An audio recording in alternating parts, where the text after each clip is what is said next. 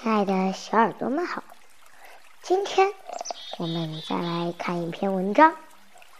有委屈也得忍，因为你还不够强大。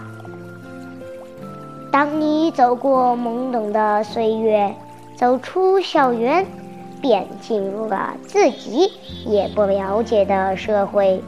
这个社会不会容忍你的任性。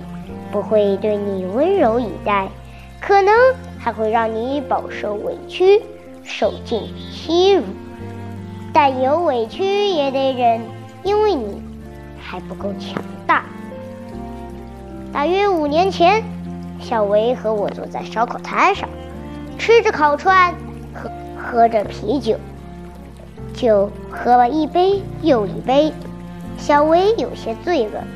心里所有的难过也都一股脑儿的说了出来。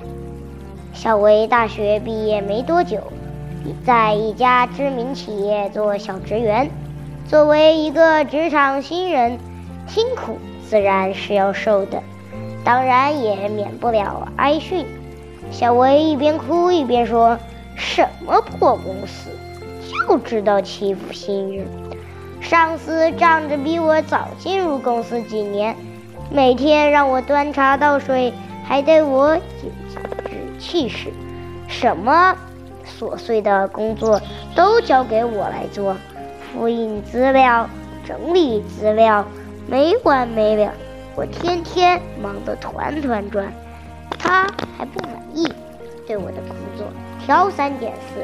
一个表格也能给你找出好多毛病，生怕别人不知道他是我上司。最过分的是，当着其他同事的面数落我，一点面子都不给我留。我听着小薇的哭诉，知道小薇受了委屈，但有几个职场新人不是这么过来的呢？于是我说。当年我的第一份工作也真心烦人，主编管哪管你的面子，直接就将稿子摔在你的办公桌上，毫不客气地说：“你看你给我的稿子，这能看吗？一大堆毛病，下次你再给我这样的稿子，你就直接给我走人。”虽然我被骂得很想哭。但心里更难受的是，我必须承认一点，那就是我还不行，所以挨骂也不该感到委屈。除了努力让自己变得强大，我别无他法。小薇问我：“你就没有想过辞职吗？”我说：“自然想过，只是后来我也想到，辞职又怎么样呢？”以我当时的能力，就算去了其他公司，也是要被别人挑三拣四的。能力不行，到哪儿都是一样的。所以在很长一段时间内，我默默忍受着主编的各种训斥，忍受着残酷职场给我的一个又一个教训，直到我终于站到和主编同等的位置。现在，没有人会大声和我说话，周围都是客客气气的声音。我也注意到，公司的一些实习生和你现在很像，薪水不高，但杂事不少，委屈自然也会遇到。然而，职场就是这样的，弱肉强食，适者生存。小薇听我说完，没有再说什么，继续喝着酒，只是不再哭了。之后的几年，小薇走得很稳健，每次见她，都感觉她的气场不一样了。今天的小薇已经是公司大多数人都不敢惹的主管了。面对不好做工作的实习生。他也变得不留情面，每一句话都够狠、够尖锐。我曾问他：“你就不怕他们哭吗？”小薇说：“哭才能成长啊！这不是你告诉我的吗？好吧，我承认是我造就了一个职场女魔头。不过社会这么现实，女魔头总比小菜鸟好吧？二，我认识一位女演员，在这里我姑且叫她小白。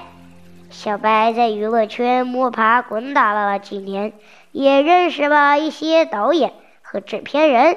有一次，一部投资很大且主演都是知名演员的电视剧选角色，他参与了试镜，后来被告知可以出演女二。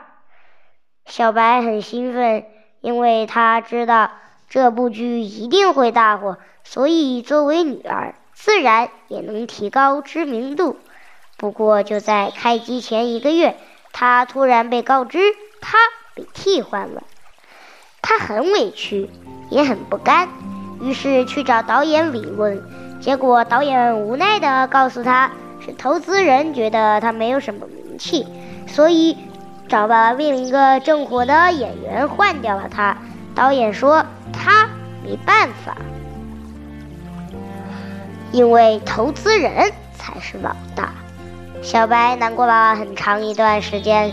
经纪人给他安排工作，他也是推三阻四。他还和经纪人抱怨说：“你安排的工作有什么用？节目都不受关注，我去参加也没人认识我。大家最关心的还是大明星的节目。”经纪人说：“你说的没错。”观众自然是喜欢明星大腕，那你就努力成为大腕呗，到时候看谁还能说换就换到你。小白说：“说的容易，怎么做到啊？”经纪人说：“你知道某某吧？他当年也默默无闻，而且长得也不是很出众，但他却通过一个个小角色磨练了演技，最后。”终于在一部电视剧中一鸣惊人。现在的演艺界，谁不说他演技好？现在根本轮不到剧本挑他，都是他挑剧本。你再看看你自己，长得比她漂亮吧？现在咱们不就差无可挑剔的演技吗？只要你用心演戏，早晚会一鸣惊人的。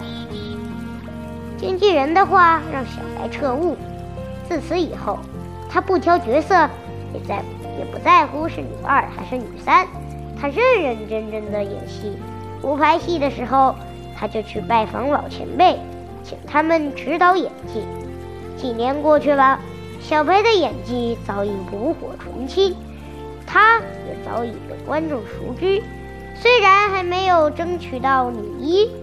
但已是稳稳的女二了。在光鲜亮丽的背后，都是努力的汗水和无数的寂寞。没有人天生就幸运，只有日复一日的打磨弱小的自己，最后变得光彩夺目。这世界或许有些残酷，甚至还有些功利，但就算受了委屈。也请先暂时忍耐，努力去使自己变强，那么世界也会对你友善起来。好了，今天的文章就分享到这里，让我们下期。